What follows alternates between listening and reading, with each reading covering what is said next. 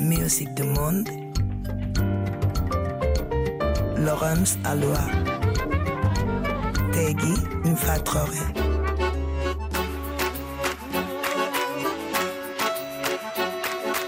Musique du monde sur RFI. Bienvenue dans Musique du Monde avec nos invités Cécile Corbel et Inge Nordvik. Inger vient de Norvège. Elle présentera son deuxième album Hibernation dans la session live dans une petite demi-heure. Compositrice, harpiste et chanteuse, Cécile Corbel sort un nouvel album, La fille du Verseau, avec Laurent Tixier. Elle, c'est le Nord, le Finistère, là où se finit la terre, en Bretagne. À son actif, une douzaine d'albums, des bandes originales pour le studio Ghibli du réalisateur japonais Miyazaki. Lui, lui, c'est le Sud, la Vendée, Laurent Tixier. Musique, chant, théâtre, escrime. Cécile Corbel est dans nos murs pour nous raconter cette aventure. Et quelle aventure Bonsoir.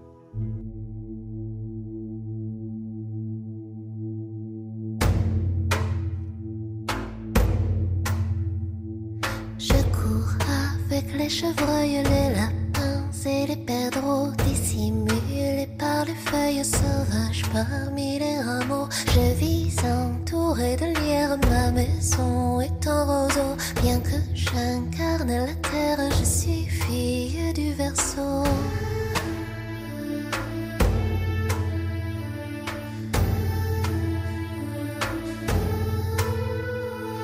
Je nage avec les ondines, mes amis sont des poissons et je deviens sous-marine plongeant dans les hauts fonds. J'évolue dans les abysses, l'Atlantide mon berceau. De l'eau à l'air, je me hisse,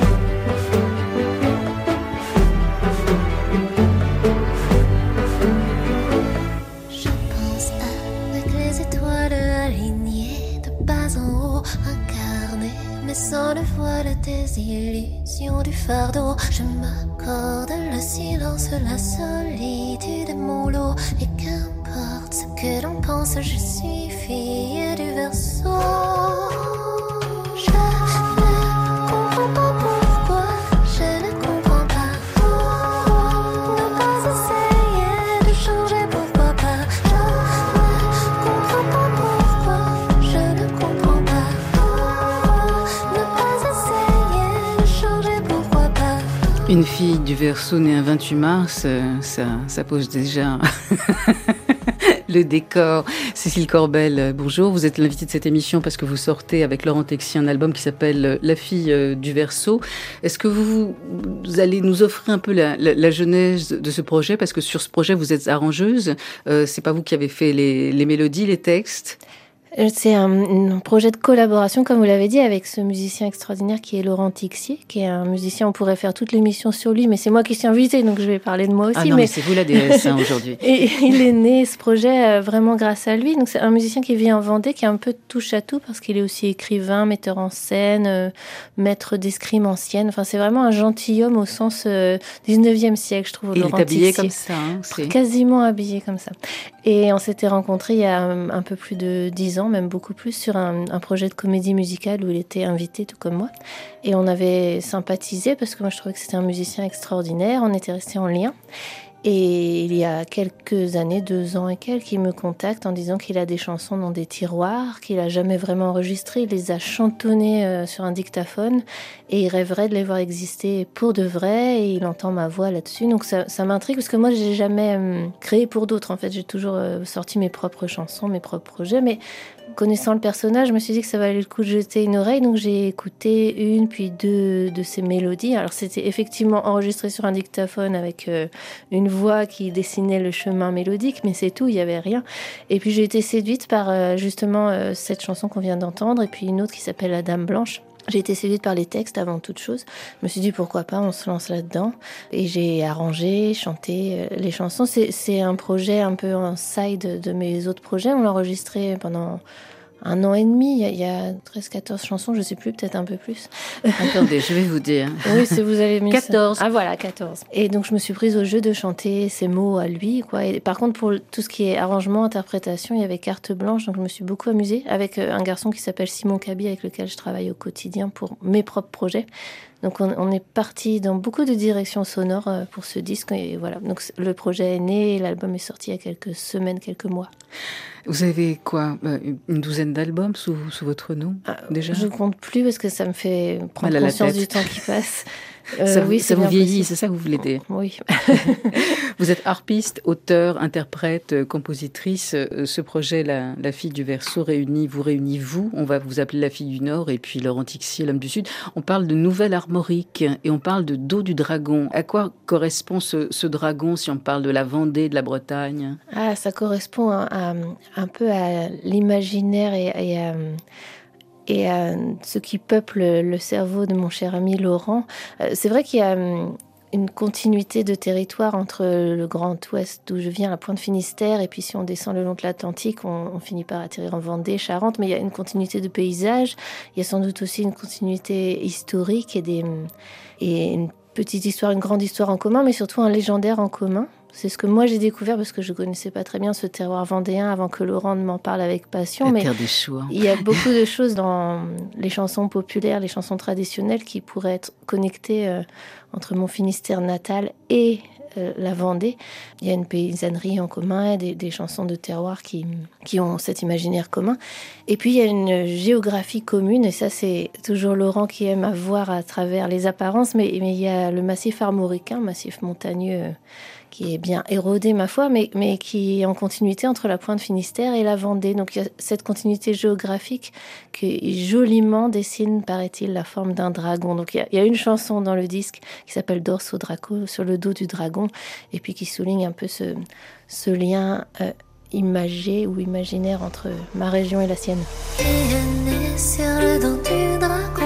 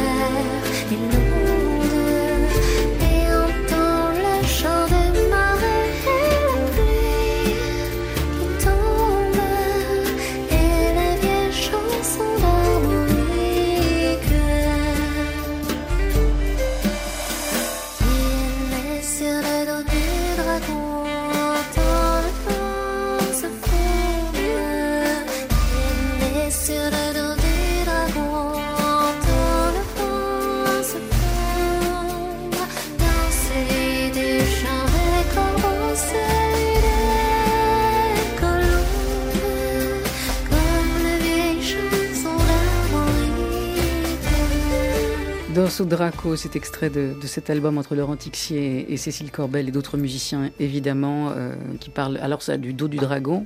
Le dragon qui visiblement euh, siège sous les montagnes, en tout cas c'est comme ça qu'on le raconte euh, dans les veillées, dans les légendes. D'autres parlaient de Vulcain, ce qui expliquait les éruptions volcaniques. Un jour on a appris qu'il y avait des, des plaques tectoniques, mais ça c'est beaucoup moins poétique. Vos vies, vos vies musicales sont multiples. Cécile Corbel, je regardais votre biographie, vous avez commencé la harpe à l'âge de 15 ans à peu près. Comme toute bonne bretonne, Alan Stivell n'y est pas pour rien. Mais oui, on me demande souvent pourquoi j'ai commencé la harpe. C'est d'abord ma, ma naissance à Pointe Finistère ou dans ce petit bout de Bretagne, même quand j'étais enfant, ado. Se finit la terre. Exactement. Même quand j'étais enfant ado, c'était un instrument qui n'était pas si exotique que ça. C'est-à-dire qu'un enfant pouvait l'apprendre à l'école de musique du village, alors qu'en France, c'était complètement euh, exotique comme instrument. Maintenant, c'est un peu moins vrai.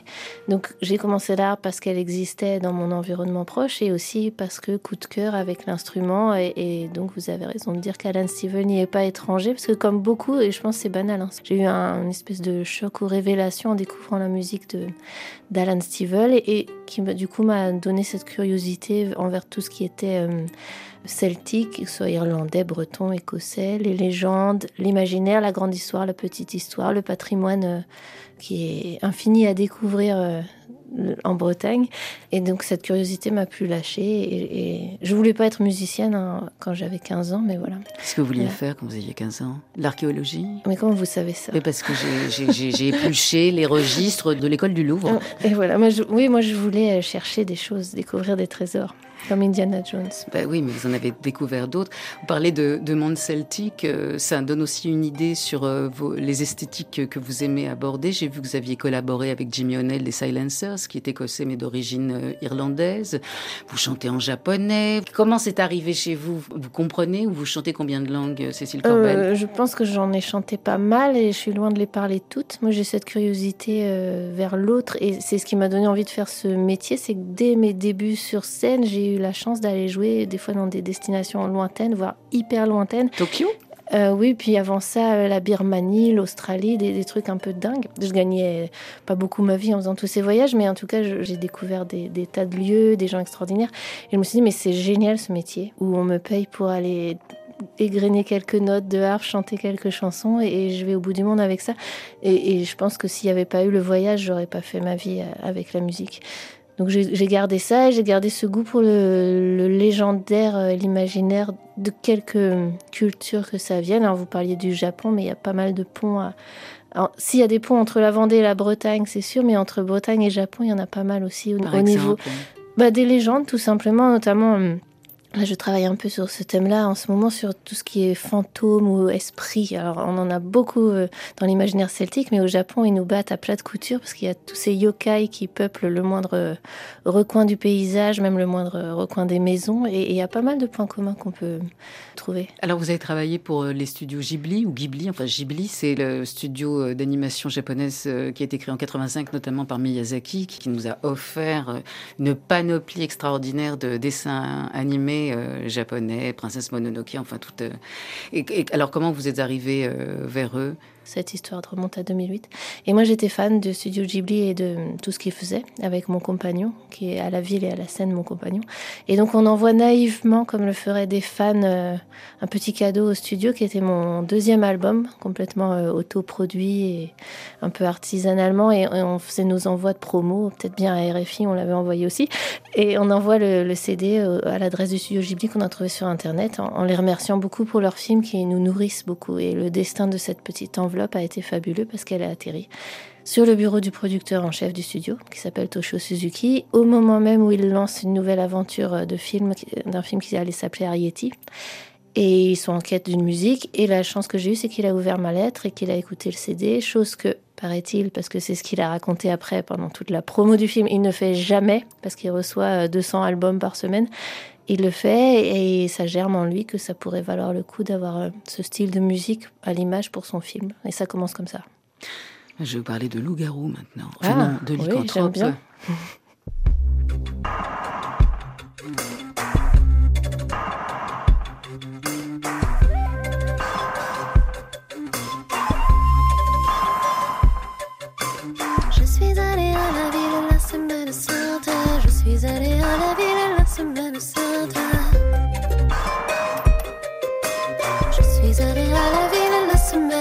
En chemin, j'ai rencontré l'abbé Rousseau qui me fixa du regard sans dire un mot.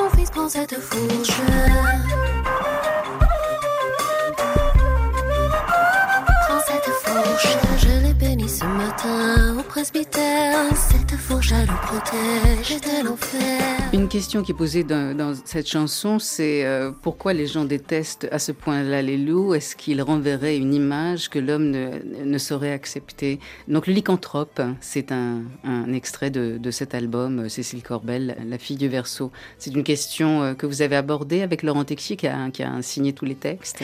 C'est hum, déjà le, le loup dans les chansons populaires, justement, que ce soit en Bretagne, en Vendée ou même dans le centre de France. C'est un- un- une créature qui peuple pas mal de chansons.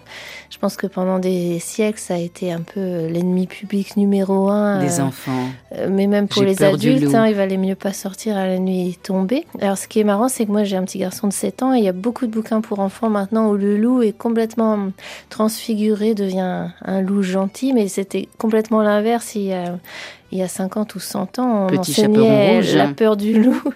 Euh, mais c'est intéressant parce que symboliquement, il y a sûrement beaucoup à analyser, à aller chercher si on fait des doubles lectures avec la peur du loup. Moi, je me suis contentée de chanter celle-ci au sens propre dans cette chanson, avec l'histoire d'un homme qui se fait donc mordre par le loup et qui du coup devient loup-garou. Là, ça va encore plus loin, ça, ça fait encore plus peur. Mais c'est- le genre d'histoire que j'aime bien, les, les fantômes, les, transformations, les métamorphoses. C'est intéressant. Il y a une forme de. Alors, entre légende et, spiritualité euh, qui égrène quand même cet album. Alors, c'est de la part de, Laurent Tixier. On parle de la naissance, de la mort, de ces portes qui, se- ferment quand on naît et qui se réouvrent au moment de, mourir. Ce sont des discussions que vous avez en- entre vous? Alors c'est un album où toutes les chansons vont avoir euh, au moins un double sens, si ce n'est un triple sens. Et ce que j'ai bien aimé avec l'écriture de Laurent, c'est qu'on peut les prendre comme des chansons de folk euh, innocentes. Puis après, on peut aussi, si on veut, y voir une double lecture, quelque chose de presque euh, philosophique. On peut parler de karma, parce que j'entends réincarnation. Oui, il y hein, a, moi, il y a ça. de ça, il y a le- la notion du changement d'air avec la fille du verso, d'air E R E.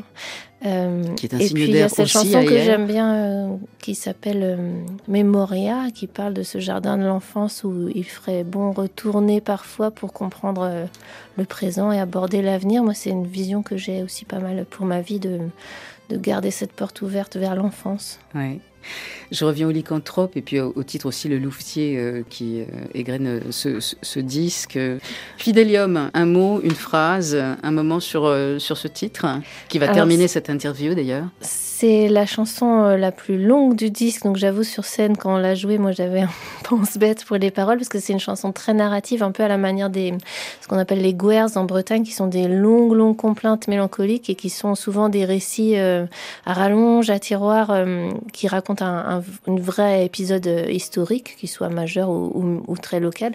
Et Laurent a écrit cette chanson avec cette euh, forme-là, donc ça raconte un épisode euh, supposé réel, j'ai pas été vérifié, des guerres de Vendée, avec une réflexion autour du thème de la vengeance, c'est-à-dire que un camp contre l'autre, qui sont les bons, qui sont les mauvais, on peut pas trancher, mais en tout cas, au bout d'un moment, il y a une histoire de renonciation à la vengeance et donc le thème du pardon euh, qui est abordé dans cette chanson. J'hésite entre Game of Thrones et Le Seigneur des Anneaux vous concernant pour faire une bande son.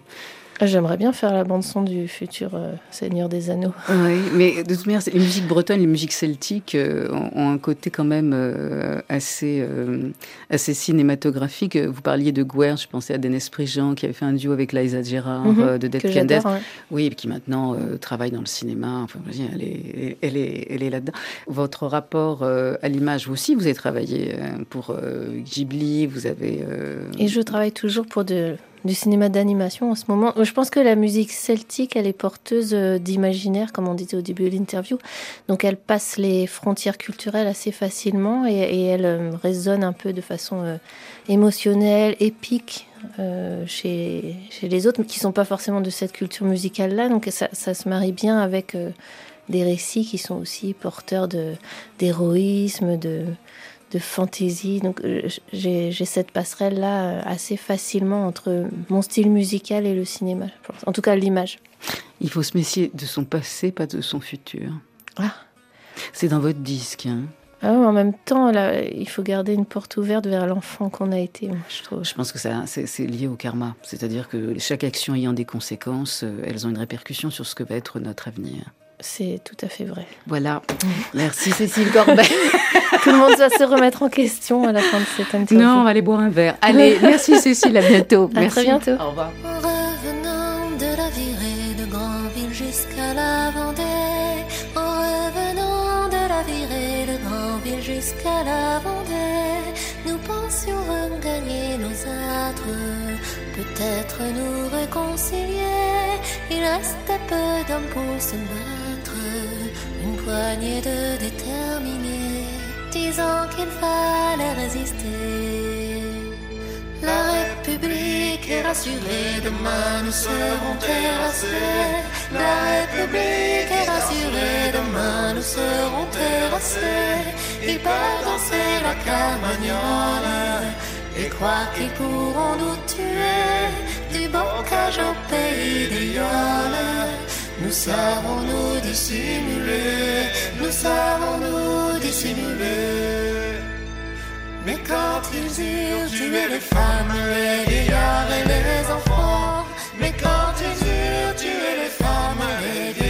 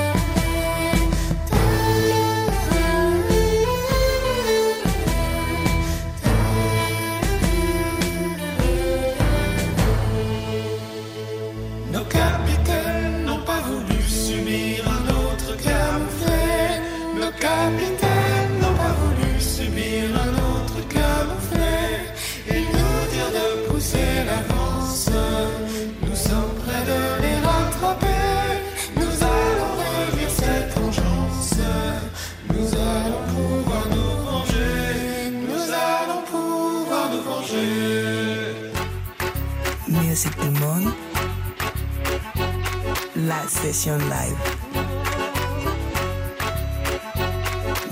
Du monde sur. Inge Nordvik est norvégienne. Elle a reçu une formation classique et étudié le chant. Alors entre Oslo et Berlin, où elle a vécu, la jeune femme a donné vie à Hibernation, un deuxième album contemplatif qui flirte euh, un peu avec les années 60-70, des décennies où l'artiste n'était même pas une hypothèse. Elle aime Johnny Mitchell, Jeff Buckley, les Beatles. De toute manière, ça n'est pas puni par la loi. Inga Nordvik est sagement assise sur un tabouret face au piano dans le grand studio, un piano fraîchement accordé, avec le titre Go Back. Madame.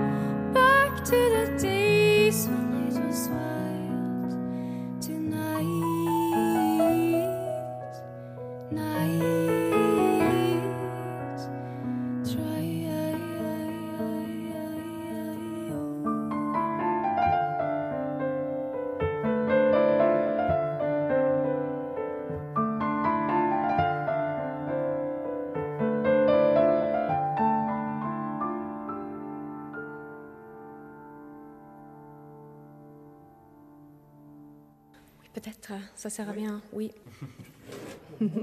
Inge Nordvik dans la session live sur RFI dans les musiques du monde. La session live.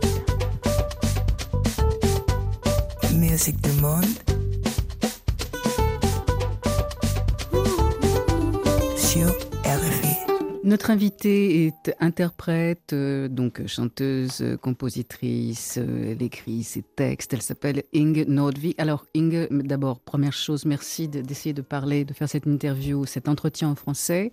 Et je suis désolée d'avoir écorché votre nom. Comment le dites-vous, vous, dans votre langue? Inge Nordvik. C'est beaucoup plus. C'est très beau. Euh, vous sortez un, deuxième album qui s'appelle Hibernation. Euh, c'est un album euh, qui ressemble peut-être à la conception, à sa conception, parce que c'est un, disque qui a commencé à se développer avant la pandémie et pendant. Et pendant la pandémie, vous étiez dans une petite cabane qui donnait sur un fjord. Et il y a pire. Ah ouais.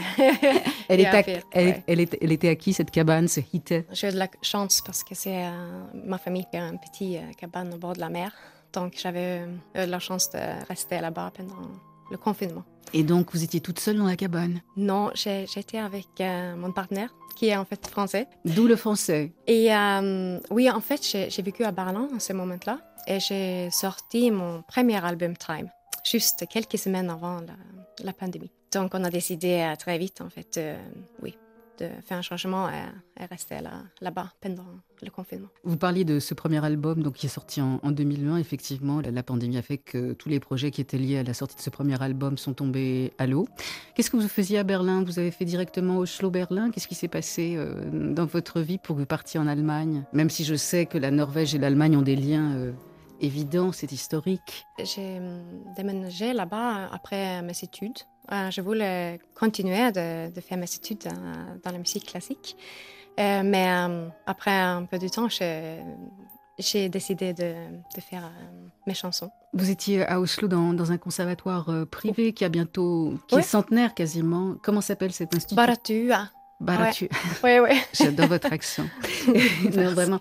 Et donc, c'est une institution mm. privée bon, qui est née en 1927. Et vous avez fait des, mm. cours de chant, euh, de piano. Euh, vous avez étudié d'autres instruments aussi? Non, euh, c'était le chant qui, qui était mon, oui, le chant qui était mon premier instrument. Après, un peu de piano, la théorie l'histoire. Euh, et alors, vous partez à Berlin, euh, quoi, mm. pour faire une coupure euh, avec Oslo? Est-ce que c'est encore une histoire d'amour ou alors c'est une histoire de producteur, de musique Berlin, pendant un temps, est la ville privilégiée pour tous les artistes parce que mm. les appartements n'étaient pas chers? Qu'est-ce qui vous a attiré à Berlin? Je pense que j'ai trouvé une liberté là-bas qui était très important pour moi pour, pour changer mon métier un peu parce que c'est en fait ça que j'ai fait. Enfin, oui, ça donne de, une opportunité d'avoir une petite pause pour réfléchir un peu euh, qu'est-ce que je vais faire maintenant. Um, j'avais une idée de continuer avec euh, mes études classiques euh, dans le, le, métier baroque, mais en fait, j'ai juste, oui, continué à, écrire mes chansons et j'avais plein d'idées. Et je, je, pense en fait que parlant était très important pour moi pour trouver cette liberté de le faire parce que c'est, comme vous avez aussi dit, c'est une ville euh, avec beaucoup d'artistes, c'est très international. Euh, tout est permis à Berlin. Donc, euh, Oslo, non? Oui, non, mais Oslo aussi, c'est Oslo, c'est une ville avec beaucoup, beaucoup de musiciens très, très bien, et aussi avec un milieu de jazz aussi, qui est très vivante. Mais moi, j'étudie de la musique classique, donc je pense que il faudrait bien prendre un peu de distance et oui, pour avoir euh, le courage, enfin, de changer mon métier. Inga Nordvik, vous sortez donc cet album Hibernation, c'est le, second.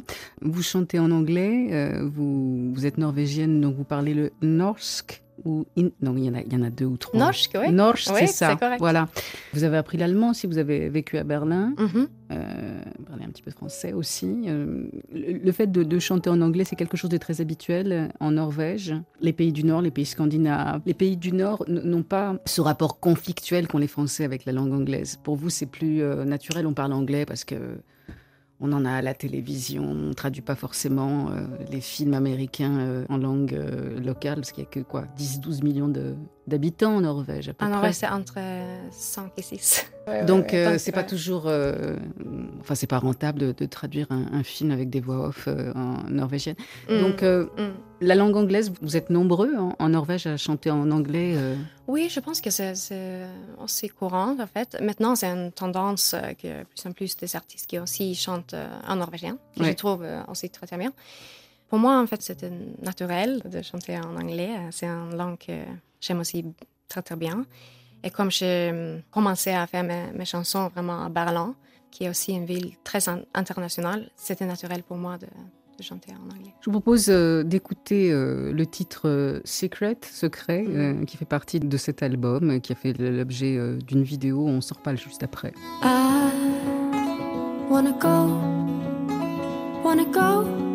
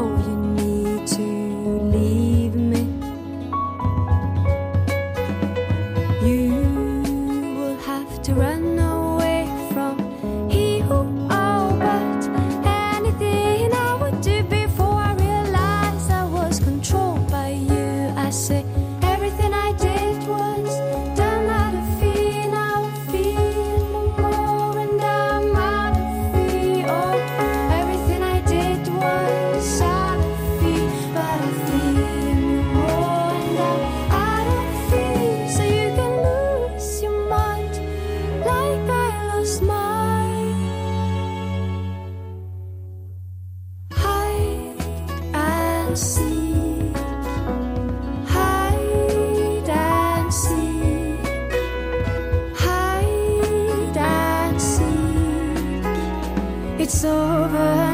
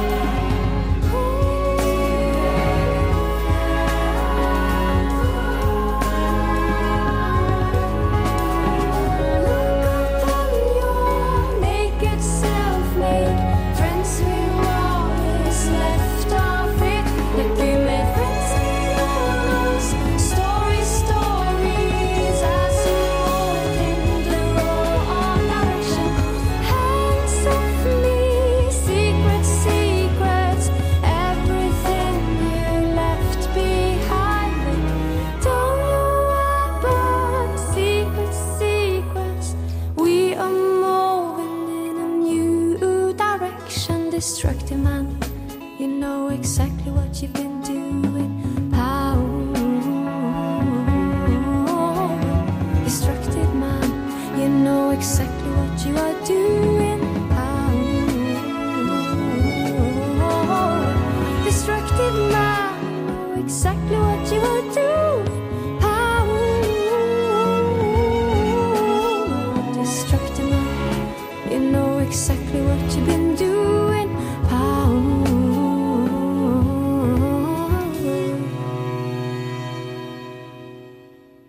Secret, c'est extrait de l'album Hibernation euh, de notre invité qui vient de Norvège, qui s'appelle Inger Nordvik. Excusez-moi encore pour l'accent. Vous pouvez le redire avec votre voix? Ingen Norvik. Ah oui, Je suis désolée de Non, non, mais vous, c'est- c'est bien, de c'est vous très obliger à vous livrer à cette- ce petit exercice, mais franchement, avec votre accent, c'est fabuleux.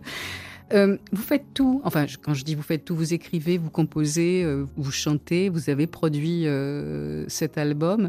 Je peux vous demander euh, quel est votre sentiment sur euh, l'intelligence artificielle? Est-ce que vous pensez que ce que vous faites aujourd'hui, une machine pourra le reproduire à l'infini et peut-être même mieux? Non, pas du tout. Non.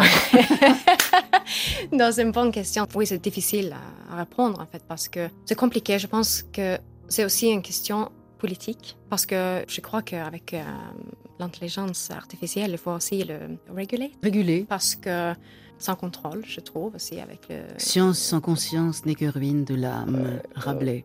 Ouais. En fait, c'est aussi une question de euh, copyright. Droit d'auteur. Droit d'auteur, oui, Oui. parce que l'intelligence artificielle elle utilise euh, le data Les données. C'est Oui. donc toujours là. et donc, c'est pas une création originale euh, non plus. Donc, c'est très difficile. Moi, j'espère et je crois aussi qu'on on aura toujours besoin de ça qui est humain. J'espère. Alors, justement, parlons-en des humains. Euh, qui sont tous ces musiciens qui vous entourent euh, sur cet album? Parce que j'ai l'impression que vous avez. euh, vous êtes parti en quête de la crème de la scène jazz euh, norvégienne. Ouais. Il n'y avait pas de corne de bouc, hein, j'ai cherché. Non, partout. non, non. Pas de violon Pas cette Hardinger. fois. Non, que dalle. non, non. C'est un groupe norvégien. Euh, J'ai vraiment eu de la chance de trouver euh, des musiciens top qui ils jouent du jazz, ils jouent du pop. Euh, On a travaillé aussi beaucoup ensemble euh, avec le- les arrangements. C'est une musique qui correspond au paysage et à la température et au climat. Mm. C'est- Il y a un côté vraiment climat, euh, aérien, euh, éthéré dans les musiques euh, qui viennent du Nord. Alors je ne sais pas si c'est le fait d'avoir euh, vécu dans une hutte en face d'un fjord. J'ai lu dans votre biographie que vous preniez des bains glacés le matin avant de vous mettre à l'écriture. Donc quand le corps est bien secoué, on écrit mieux. Oui, je, je crois aussi que c'est quelque chose qu'il fallait faire euh, pendant le, con- Le confinement. le confinement, lockdown. juste pour, oui, le lockdown, juste pour rester euh, sain. Mais déjà que les musiques sont atmosphériques en Norvège, Mais, ça plus ouais. le confinement. oui, oui, oui. Mais euh, oui, ça aide, ça aide. Je, je trouve euh, ma tête est- plus claire après. Alors où est-ce que vous vivez maintenant? Berlin, c'est fini? Euh, non, je suis un peu entre les deux, les deux pays. En fait, je travaille toujours beaucoup à, à Berlin, mais, mais, mais j'habite à Oslo. Le titre qu'on vient d'écouter là, qui est extrait de l'album Secret, de quoi ça parle? C'est aussi un... Faut s'accrocher là. J'ai senti dans le hum que c'était pas facile. C'est pas facile, c'est un, sujet euh, assez difficile. J'ai écrit la chanson après ce moment de hashtag MeToo, mais c'est aussi une histoire euh, réelle. Quelqu'un qui je, je connais, qui était dans On d'ar- situation, euh, qui était vraiment pas bien. Parle de harcèlement. Parlez du Harcèlement. hashtag MeToo. Oui, oui, c'est ça. Donc les violences faites aux femmes. Donc c'est une amie à vous à qui c'est arrivé. Oui. Vous avez raconté son histoire. Oui, oui, oui. Mais c'est une histoire que moi, j'ai j'ai entendu cette histoire plusieurs fois. C'est pas une histoire unique, malheureusement. On a, nous, euh, les pays latins, une idée euh, peut-être surfaite euh, des, des- des pays euh, du Nord, des, des Scandinaves, avec l'égalité homme-femme. Est-ce que c'est une réalité ou c'est nous qui avons une imagination débordante et Non, je, je crois en fait qu'on est assez égal. On a, on a beaucoup travaillé pour ça aussi dans la politique. Donc, on a passé des lois qui étaient vraiment progressives euh, et pas populaires, mais ça a vraiment changé notre société. Aujourd'hui, je pense que je le trouve un peu intéressant parce qu'on ne parle pas beaucoup de ce sujet-là. C'est comme on croit que, oh, mais maintenant ça va, maintenant euh, c'est fini. Donc, je trouve peut-être quelquefois en France ou, en Allemagne que cette discussion euh, autour de féminisme, tout ça, c'est peut-être euh, euh, plus forte et plus euh, réelle. Donc, euh, oui, c'est intéressant. Echo, c'est le titre euh, que vous allez interpréter en piano-voix ici au, Grand Studio. Ça fait aussi l'objet d'un clip. Vous aimez bouger, vous euh, Quand on vous filme, vous faites des choses avec les mains. Donc j'ai essayé de savoir ce qu'il y avait dedans, mais je ne sais pas du tout. Euh, Vous voulez m'expliquer un peu ce que l'image a restitué de votre travail? J'ai travaillé avec une euh, réalisatrice. Elle a demandé Oh, mais est-ce que, tu peux euh, jouer euh, toi-même dans, le, dans les vidéos et aussi faire un peu de la danse et des mouvements comme ça Donc, c'est vraiment elle qui m'aidé pour, pour avoir de la confiance de, faire ça. Vous Ouais. n'aimez pas de être devant la, la caméra, mais monter sur scène, ça ça vous dérange pas? Parce qu'il y a peut-être aussi un côté, je vais pas dire obscène, mais enfin, je- c'est quand même très étrange comme situation. Avec Oui, des gens c'est qui un- vous applaudissent. Oui, oui, c'est un peu étrange, mais je, je trouve, euh, quand je fais de la musique, j'oublie tout ça. Donc, oui, je me cache un peu euh, au-dessus du piano, euh, chez mon groupe, quelquefois aussi. Donc, et c'est aussi en communication avec euh, le public. Donc, c'est c'est plus naturel qu'un clip ou une, une vidéo, des photos. C'est communication. Inge, vous vous souvenez de vos premiers émois euh, musicaux, le premier disque acheté ou le premier titre acheté sur, euh, sur la toile? Je dis ça parce que vous avez l'air très très jeune. Vous avez déjà acheté un 33 tours ou jamais? Non, non, non, non. Non? J'ai j'ai acheté des CD Ouais. et même mon père, il avait des cassettes euh, Kate Bush, euh, tout ça. Et moi, j'écoutais beaucoup de, Papa a bon goût. Oh oui, oui, je trouve aussi. Euh, non, mais il y avait beaucoup de Beatles, Kate Bush, euh, mais aussi de la musique classique euh, à la maison. Mais aussi en Norvège, on a une tradition assez forte de la musique folklorique. C'est beaucoup aussi, mais, mais c'est difficile à, à dire c'était quoi la première émotion musicale, mais, mais oui. Oui, je vois bien Kate Ouais. Bush, Tori Amos, etc. C'est un peu. Mm. Enfin, je veux dire, en tant que femme musicienne, Oui. auteur-compositeur. quoi. Et Johnny Mitchell Johnny aussi. Mitchell, oui. oui, oui. Oui. Et oui, les duos avec Bob Dylan, ça fait rêver. Bien. Eh ben écoutez, je vous laisse avec euh, le piano. Ça va? Il est accordé euh, impec, ça? Parfait. Merci Inge Nordvik d'être passée. Et puis, euh, ben, je sais pas moi, bonne chance. euh. Merci beaucoup, c'est un plaisir. On dit merci comment en norsk Tusen. I look back at myself.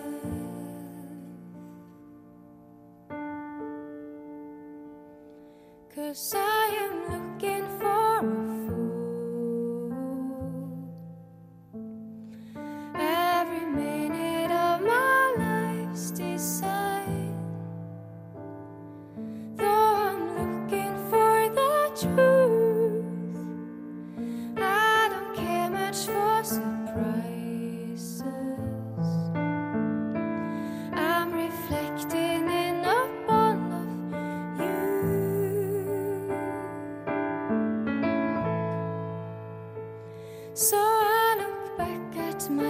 myself.